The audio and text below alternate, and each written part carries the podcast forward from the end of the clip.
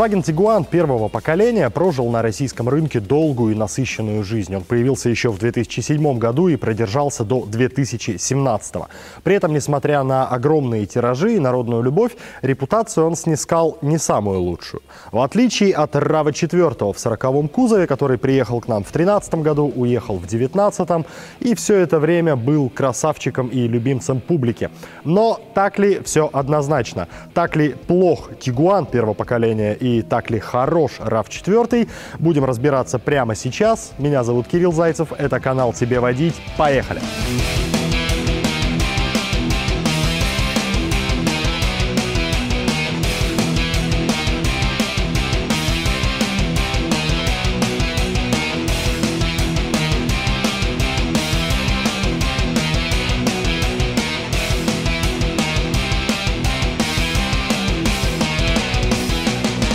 Прежде чем я расскажу про детские болячки этих автомобилей, проголосуйте. Вверху экрана есть голосовалка, и вы можете отдать свой голос либо за тевтонца, либо за японца.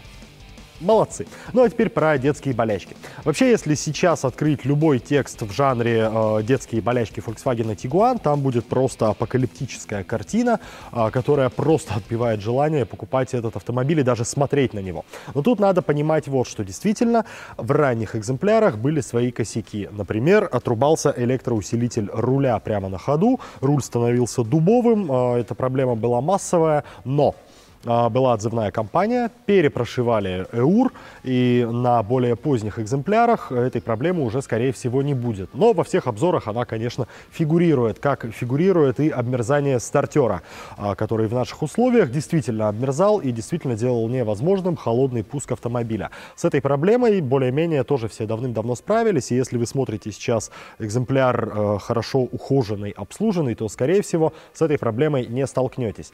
Еще у рестайлинга рестайлинговых автомобилей, то есть тех, что были после 2011 года, а, некорректно работала АБС. Это тоже была очень громкая скандальная история. Volkswagen вносил изменения, перепрошивал блоки АБС, и, скорее всего, э, вы сейчас на вторичке уже экземпляр с некорректно работающей АБС не найдете. Но во всех обзорах эти проблемы фигурируют, и я тоже про них говорю, потому что действительно они имели место, но, скорее всего, все давно исправлено. И э, если куда-то и смотреть у видавших виды тигуанов, то это под капотом капот, потому что моторы, э, масложоры и так далее а, никуда не делись, к сожалению, в отличие от АБС, в отличие от электроусилителя руля.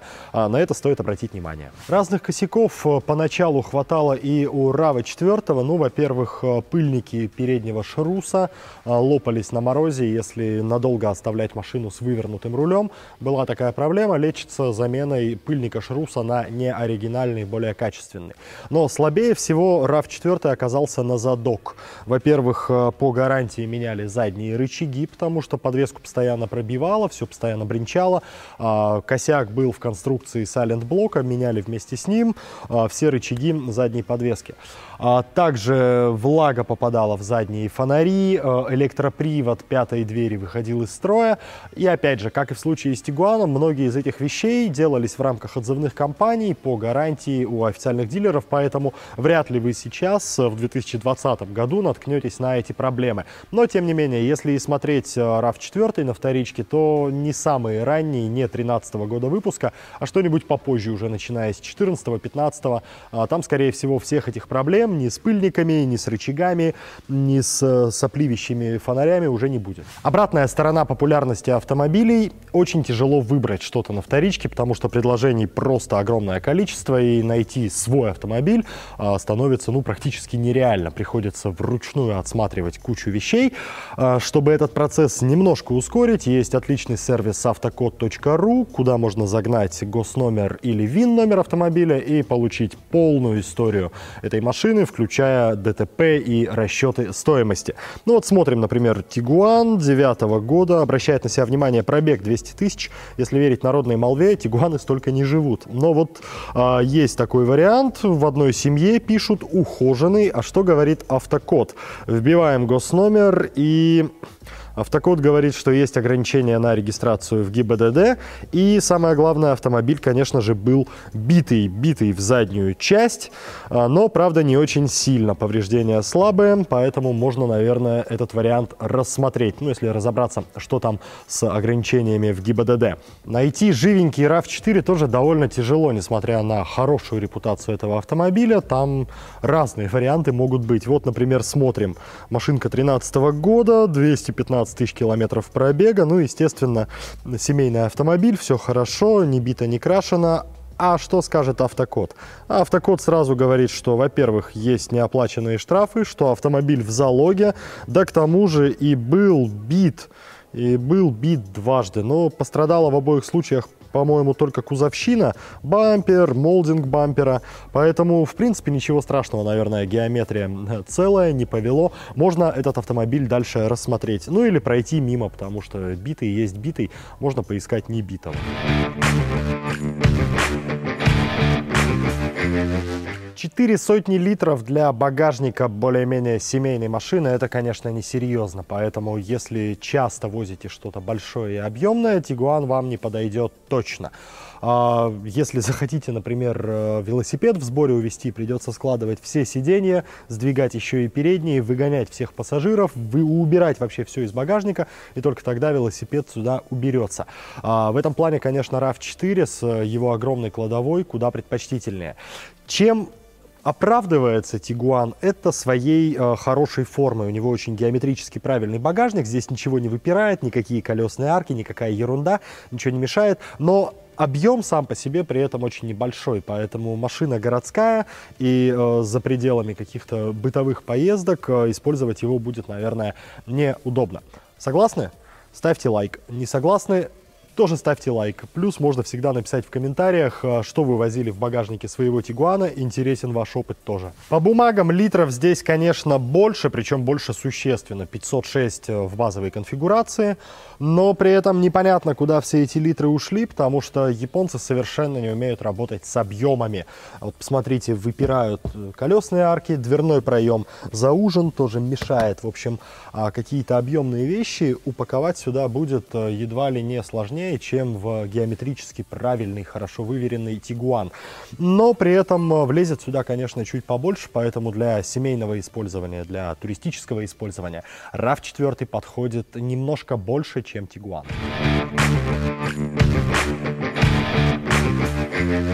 Вот в чем, конечно, немцам нельзя отказать, так это в качестве изготовления салонов.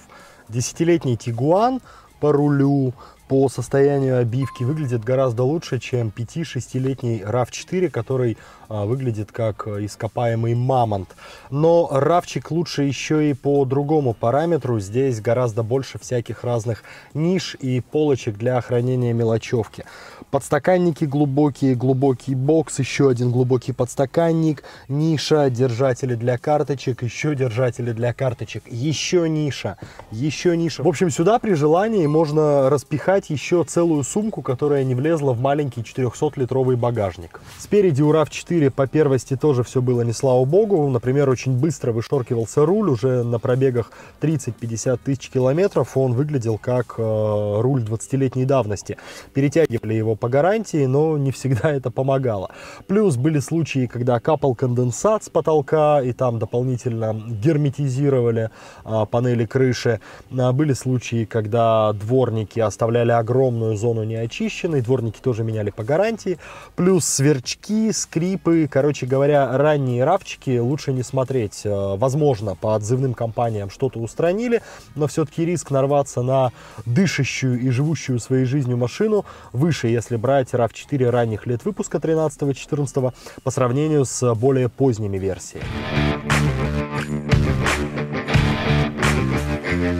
Все, конечно, хорошо у Тигуана с точки зрения заднего дивана, но вот этот вот центральный тоннель, дурацкий, ваговский, не даст спокойно сесть кому-нибудь посередине и делает машину строго двухместной. А, ну, хотя в середку можно, в принципе, поставить детское кресло, если совсем припрет, но взрослый человек здесь не поместится.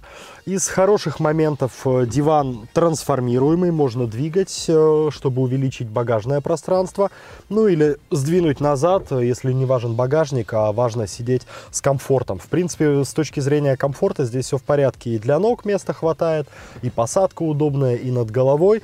Но вот этот вот тоннель э, сразу отбрасывает Тигуана далеко от э, четвертого рава с его плоским полом. Так и хочется сказать, что ну салон как салон, нормально для C-класса, но на самом деле есть у RAV4 одна ультимативная фишка, которой нет у Тигуана. Здесь ровный пол. Нет никакого выступающего тоннеля, который мешает ногам и который не дает усесться нормально среднему пассажиру. Поэтому в RAV4, в отличие от подавляющего большинства конкурентов в этом классе, и тем более в отличие от Тигуана и в отличие от Yeti, Здесь можно сидеть втроем, э, в ширину места хватит, над головой места хватит, ну и в ногах ничего мешать не будет. Плюс э, диван здесь поддается регулировке, можно откинуться, если ехать куда-то далеко, ну или сесть поплотнее, сгруппироваться, если надо э, освободить побольше места в багажнике.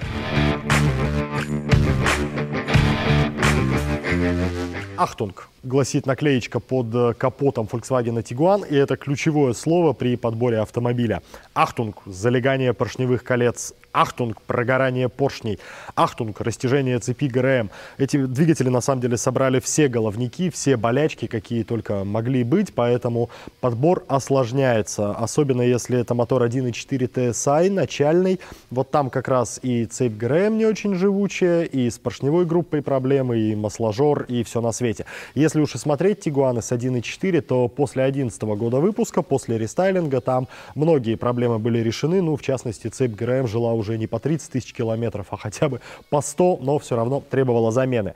Также есть у него двухлитровый TSI 170 сил, э, очень хороший, очень бодрый мотор, но тоже поджирает масло. Тут э, при выборе надо обязательно смотреть, э, что там с поршневой группой а, и по возможности купировать эти проблемы. Ну и самый, конечно, беспроблемный, самый живучий мотор, это двухлитровый дизель, их опять же сравнительно немного.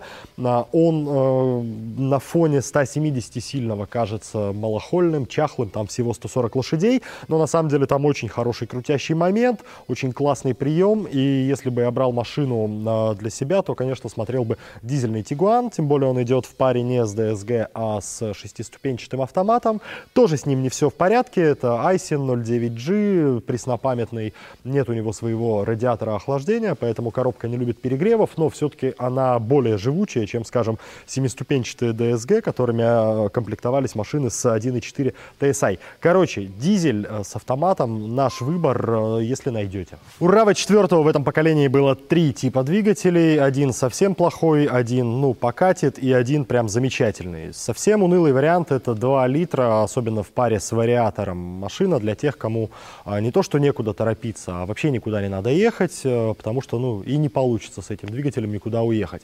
2,5 литра в паре с автоматом куда бодрее, но самый хороший вариант это, конечно, дизель. А, он тоже в паре с автоматом, он довольно бодрый, он очень хорошо принимает с места, хорошо принимает сходу, но это редкость. Всего 11% э, равов четвертых у нас на рынке с этим мотором. Все остальное это либо унылые 2 литра, либо чуть менее унылые 2,5 литра. Вместе с тем, из всей линейки моторов Toyota RAV4 именно дизель э, можно назвать самым проблемным. Были случаи, когда из-за повреждения прокладки ГБЦ начинал уходить антифриз, а, это все упиралось в дорогостоящий ремонт. Плюс этот же мотор был отмечен масложором больше литра на 1000 километров. И была целая отзывная компания, правда, не очень большая партия автомобилей, но тем не менее их отзывали к дилеру и меняли по гарантии поршневую группу. Поэтому, а, скорее всего, если вы наткнетесь даже на такой аппарат, он уже будет после ревизии, после отзывной кампании и брать можно смело. Что касается утечек антифриза и повреждений прокладки ГБЦ, тут надо, конечно, смотреть и на уровень охлаждающей жидкости при выборе автомобиля, и на состояние ГБЦ. Если есть э, следы подтеков, то тут надо навести более тщательную ревизию, смотреть глубже, потому что э, мотор может быть вполне себе проблемным. Ну и прежде чем мы перейдем к тест-драйву, минутка важной и полезной информации. Мы опять устраиваем розыгрыш. В прошлый раз это был набор инструментов. В этот раз мы разыгрываем карту Лукойл номиналом 5000 рублей. Как ее получить? Очень просто. Надо оставить комментарий к этому ролику по теме ролика. Поставить лайк, обязательно быть подписанным на наш канал и открыть подписки, чтобы мы могли это увидеть. Поставить хэштег в комментарии «Тебе водить» И ждать через неделю после выхода ролика рандомайзером мы выберем победителя случайным образом и отправим ему карточку. Еще несколько важных дополнений. Мы не принимаем комментарии не по теме ролика, то есть писать о том, какой у автора образ и какие у автора очки, не надо, этот комментарий учитываться не будет. Комментарий должен быть по теме ролика. А, комментарии не принимаются от ботов, от случайных людей, обязательно надо быть подписанным на наш канал, а, и тогда все будет хорошо, вы в деле. В плане езды, конечно, Тигуан это батя даст фору всем своим одноклассникам, потому что он собранный, он точный, он острый, и у него есть моторы, в отличие от практически всех равов четвертых, которые едут худо-бедно только с дизелем. Вот здесь самый маленький, самый тощий моторчик 1.4 везет ничуть не хуже, чем топовый 2,5 литровый Урава, который к тому же еще и крутить надо, чтобы он повез. А здесь много тяги, она доступна практически всегда с полутора тысяч оборотов, размазана по всему диапазону оборотов. То есть ты всегда с любой скорости можешь ускориться до любой другой скорости. Чего, конечно, ни одна Toyota до сих пор тебе не даст. А ведь это только начальный мотор 1.4 TSI. А ведь есть еще 2.0 TSI. А ведь есть еще дизелек, который я так люблю и который всем советую брать потому что у дизелька есть все достоинства остальных моторов. Он эластичный, он приемистый, он экономичный, но при этом он более долговечный, чем 1.4 TSI и не поджирает масло, как двухлитровик. Но дизельные редко встречаются, поэтому выбирать, скорее всего, придется между 1.4 и 2.0. Ну и не буду отговаривать, если встретится живенький 1.4, ухоженный, после диагностики вменяемой надо брать, потому что везет, везет так, как не умеет вон, вон та Камри, например. Бытует мнение, что Тигуан жесткий, как это принято у немцев, но с таким определением я, пожалуй, не соглашусь. Вот TX35 и Sportage, они, да, они прям табуреточки. А Тигуан, он такой плотненький, такой живчик, такой собранный. А, мне нравится такая настройка подвески, то есть он с одной стороны а, держит кузов ровно, позволяет машине рулиться хорошо, чувствовать дорогу. С другой стороны, э, не долбит тебя, не создает откровенного дискомфорта. В отличие, например, от Toyota RAV4, которая мягонькая довольно-таки, она мягче гораздо, чем Tiguan, но меня, например, в нем укачивает. Хоть спереди, хоть сзади.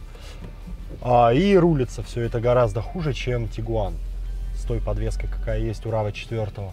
Поэтому вот эта вот золотая середина между тем, как ехать в меру плавно и при этом давать тебе некий fun to drive, да, некое удовольствие от вождения.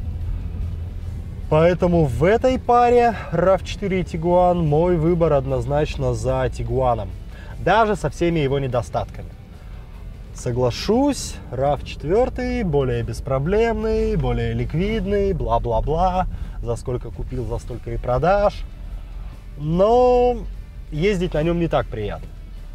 Да, с Тигуаном, скорее всего, ты будешь знать в лицо двигателистов в сервисе, электриков, но, на мой взгляд, оно того стоит. Ты знаешь, за что переплачиваешь, потому что каждый раз, садясь за руль, ты будешь кайфовать.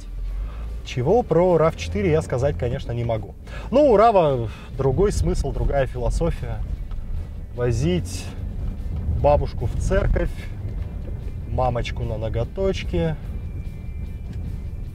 и папу в сауну.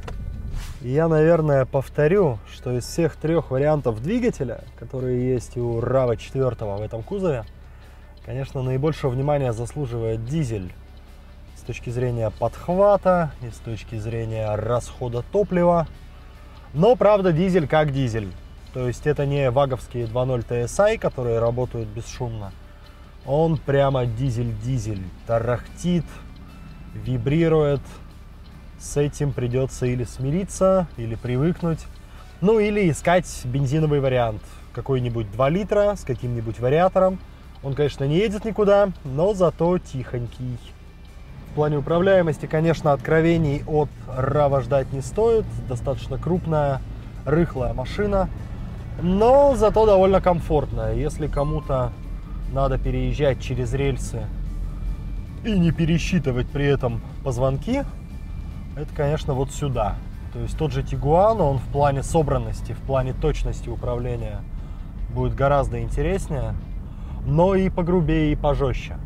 RAV все-таки такой более вальяжный, семейный вариант, который звезд с неба не хватает по части управляемости, но зато всем домочадцам сохранит зубные пломбы. Но вообще, конечно, в этом поколении была проделана какая-то невероятная работа по части настройки подвески, потому что предшественник э, в 30-м кузове, так называемый, он был просто чудовищный. То есть там не было подвески, он ехал как э, карт, у которого колеса крепятся к раме, и ни о каком демпфировании, ни о каком сглаживании неровности речи не шло. Вот в этом кузове Равчик наконец-то стал благороднее, подвеску ему добавили. А, и если вы пересаживаетесь, например, с предыдущего на этот, то вас будет ждать культурный шок от того, как, оказывается, можно настроить шасси. С учетом всего вышесказанного не стоит удивляться тому, что Тигуан драматически дешевле, чем RAV4 на вторичном рынке. За него в рестайлинговой версии просят 800 тысяч в среднем, за RAV4 миллион двести.